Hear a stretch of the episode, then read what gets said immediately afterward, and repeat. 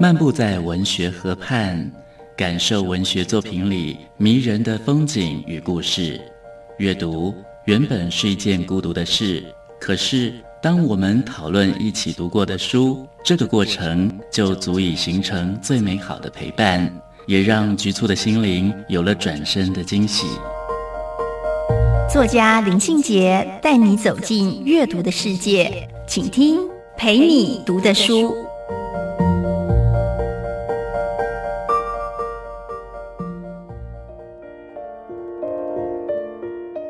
大家好，我是林信杰。今天陪你读的书要跟大家分享的作品是詹嘉欣的《无声的催眠》。詹嘉欣是一位非常年轻又优秀的作者。他在年纪很小的时候，大约是高中时期，就展现了非常成熟的写诗的才华。他总是能够以最深邃的眼光去凝视世界的变化，去洞察最细致的人情。张嘉欣这一本《无声的催眠》有一种非常优雅的质感，我在猜，那可能是因为张嘉欣总是能够巧妙地调节自己叙述的语气，形成了特别迷人的腔调。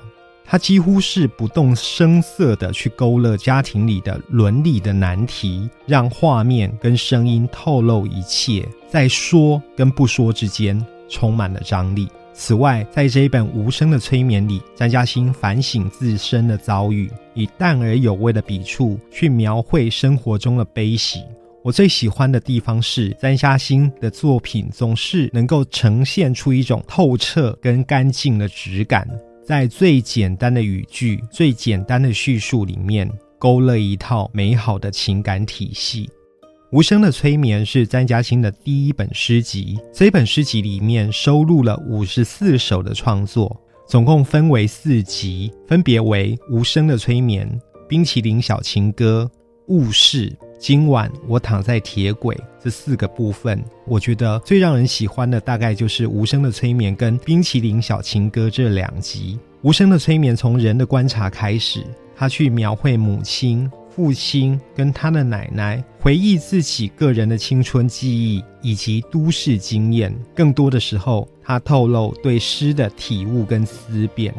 第二集的冰淇淋小情歌，它围绕着虚虚实实的爱情主题。他写到疼痛的苹果、梦中的水笔仔、想念的台风天、最后一堂羽球课，还有失恋驾训场。这好像是他对感情的态度吧。这一些作品都成为他记忆爱情的证据。吴代颖老师曾经说，三嘉欣的诗跟他的人一样温柔，但是却有一种深刻的坚强。生活的挫折磨难好像从不休止，亲情好像偶尔也会成为长期的耗损。有可能在亲情里面，我们感受到的是剧烈的碰撞，自我也许是迷失、不确定的。爱情有时候因为失落而甜美。而这个社会又充满了各种伤害，但是在詹嘉欣的笔下，这些事件往往以一种奇特的方式共融并存，而且变成诗的意象、诗的语言。即使呢，詹嘉欣总在他自己诗里面自称是一个微小的人，可是我们就是从一个微小的人身上看到一个大大的世界。